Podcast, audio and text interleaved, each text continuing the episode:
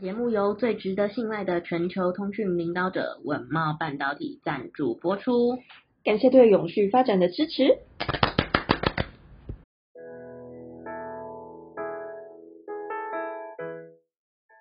欢迎收听 ESG This Week，我们每天会为您带来重要有趣的 ESG 永续新闻，希望透过本节目提高大家对 ESG 议题的认识，引导大家关注永续发展，共建世界公民新未来。嗨，我是 ESG 世界公民数位治理基金会很久没出现的 Angela。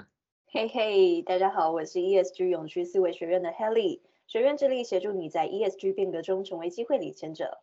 Ellie，虽然录音的此刻我跟你有着严重的时差，但我实在是太想念你，所以就是克服了这种在时差下想睡觉的心情来跟你一起播报新闻，知道吗？哦天哪，好感动哦！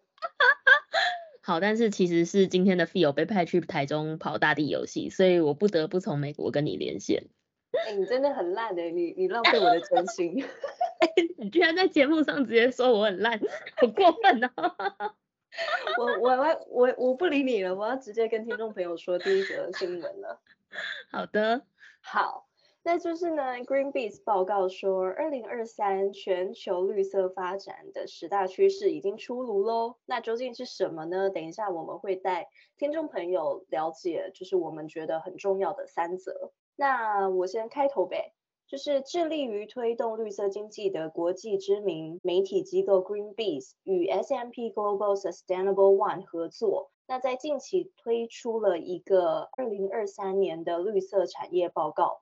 整理出在经济衰退、政治动荡、疫情纷扰之下的十大关键有趣趋势，包含了运输转型、碳移除、自然资本、有趣人才训练、替代性肉制品、ESG 管理数据。强制性碳揭露、循环经济、水资源管理，还有地热能市场。那根据这十大关键的部分，我们提出了三个趋势，想要跟听众朋友分享。第一个就是量化数据驱动永续管理。那当企业永续逐渐从承诺转换成实际行动的时候，同时评估营运活动对环境的影响，并设定具体目标，成为关键时。Greenpeace 在报告的时候就指出，预计不久之后呢，ESG 的社会 social 这个面向将会跃上台面，成为下一个量化数据的重要议题。那 ESG 的数据量化，除了可以帮助企业还有投资者更好的衡量以及监测企业的 ESG 治理绩效，也能够使企业做出正确的决策，还有风险管理。那第二个部分就是水科技迎接新浪潮。那水科技在过去获得的关注远不及气候科技，然而呢，现在科技龙头，比如说 Amazon、Google、Meta 等，纷纷都开始重视水资源的正值 （Water Positive），将透过投资水科技公司以减少其资料中心的用水量。另外呢，水资源研究公司 Bluefield Research。研究也推测呢，呃，全球产业二零三零年将应用科技技术还有解决方案来改进水资源管理的支出，其将从二零二一年的两百五十九亿美元跃升到五百五十二亿美元。那第三个部分就是碳揭露将会从自愿变成强制。那企业的强制性碳揭露义务日益的在增加，企业透明揭露自身碳足迹的压力也不断在增加当中。那全球最大的资产管理公司之一 BlackRock 就表态认为，自愿性没有管制的碳揭露时代即将要结束了。而 Greenpeace 在报告当中也提出了三个强制性碳揭露带动的一个趋势。首先，最直观的便会是所谓的 MRV 人员需求的上升。那 MRV 是什么意思呢？第一个 M 就代表 Misery，就是呃碳盘查的一个部分。那 R 呢就是 Reporting 报告。那 V 呢就是呃 Verification 认证的专业人员。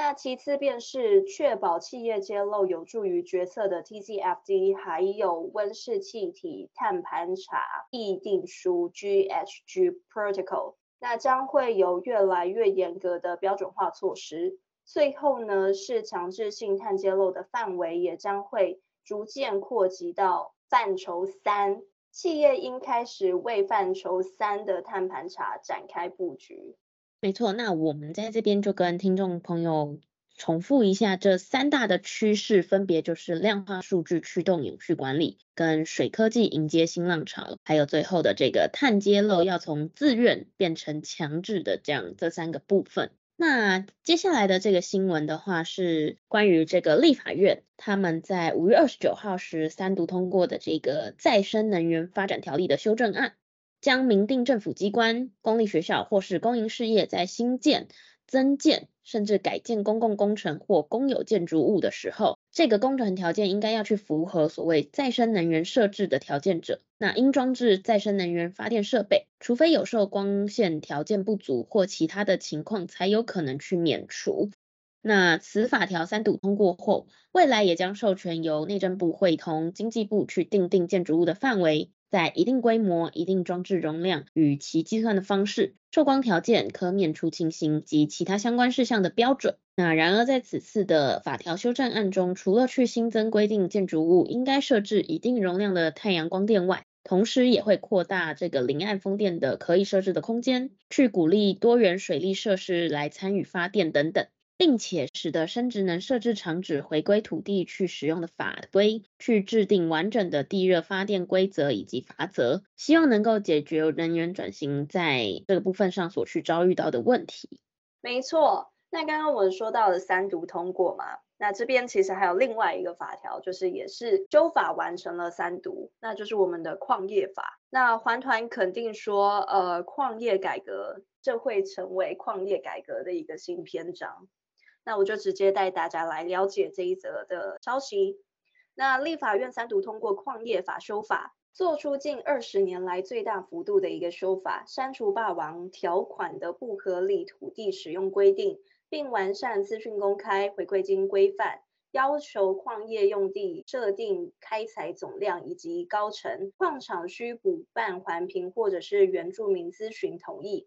那经济部长王美花小姐就表示说，针对最新法规做出的一个说明，业者必须要先申请矿业用地的核定，才能进行采矿的一个工程。那矿业用地申请过程就必须经过环评、原民咨询同意，并且主管机关设定面积、可开采总量，还有最终的高程，就是可以挖到多深的一个深度。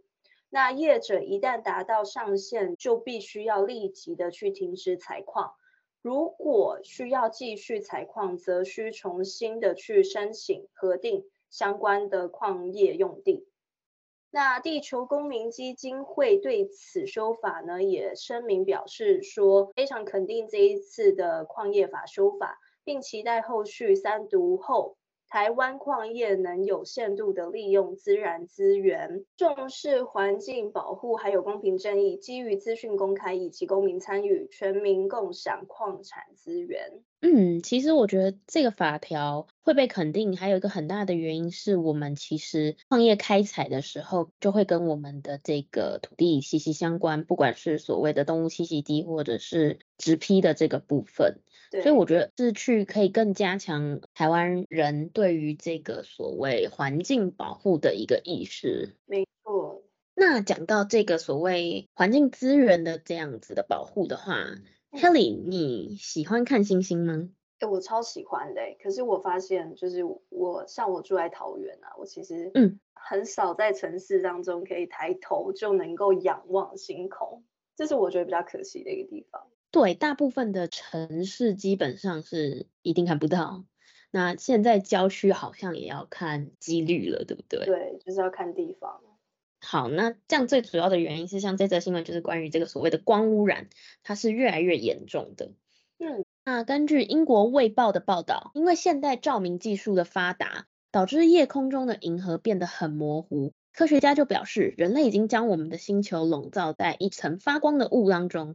而这使得地球上的大多数人都没有机会去观察我们的这个银河系。德国地球科学中心物理学家克里斯托弗的研究中就指出，目前夜空中以每年10%左右的速度变亮，物理学家克里斯托弗他就比喻，一个出生在当天夜晚还能看见两百五十颗星星的小孩，在他十八岁的时候，可能就只能看见一百颗的星星。对此，英国皇家天文学家马丁里斯也表示，夜空也是环境的一部分。假如下一代永远无法看到星空，对后代将会是重大的剥夺。所以，马丁里斯就呼吁政府去采取一系列的措施来应对日益加剧的这个光污染，其中就包括设立专责的部会，并且为呃照明的密度与方向去制定所谓的严格标准。嗯，我能够理解，因为其实我前一阵子才去台中一个山区，我们那时候想要去看萤火虫。嗯然后那个山区，就因为你要看萤火虫，所以基本上你那边是不能够有呃白色的光源的。嗯。然后你可以就是在整座山上，你其实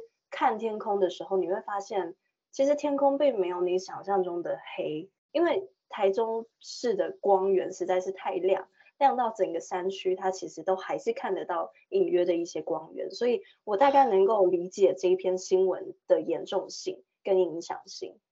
了解，所以其实，在台湾现在大家就已经也是可以感同身受这样子的一个所谓的光害带来的影响。嗯，对，没错。那最后一则新闻，我觉得算是有趣的，就是葬礼它可能会有一个绿色的一个新趋势，那就是荷兰呢，他们打造一个蕈菇的棺材。那只要使用这个棺材呢，大概一个半月内，它就会自然的去分解。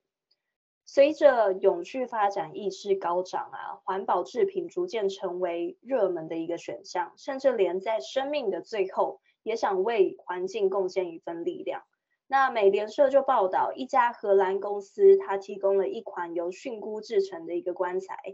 在生长上只需要一周就能够完成。使用后也只需一个半月内就能够生物分解，并且回归尘土。那这款蕈菇棺材是由荷兰的 Loop Biotech 生技公司所生产，利用蕈类扮演生物分解者的一个角色，运用在棺材上，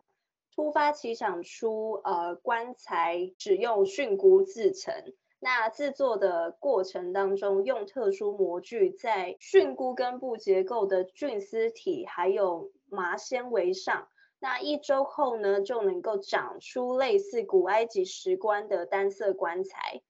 那对于习惯火葬者呢，他们也有推出骨灰坛的一个版本。那在坛罐分解之后呢，骨灰亦可以去滋养周遭的树木。所以啊，使用蕈菇所做出来的棺材呢，会比起就是一般我们做的一个木质棺材，它相对来说一定会是比较环保，并且对环境来说更友善的。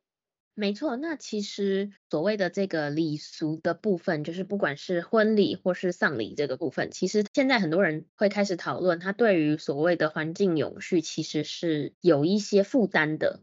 那尤其是我们知道这个所谓的棺木的部分，嗯，因为现在很多人大部分是选择火化嘛，所以你的棺木会连同你的这个大体会一起去进到火化的里面，对，这个部分你就会有产生很多的所谓的污染，嗯，所以如果透过像这样子所谓的蕈菇棺材，它可以降低这样子的一个在火化过程中的污染的时候，或许它对环境就会有一个很大的一个解放，没错。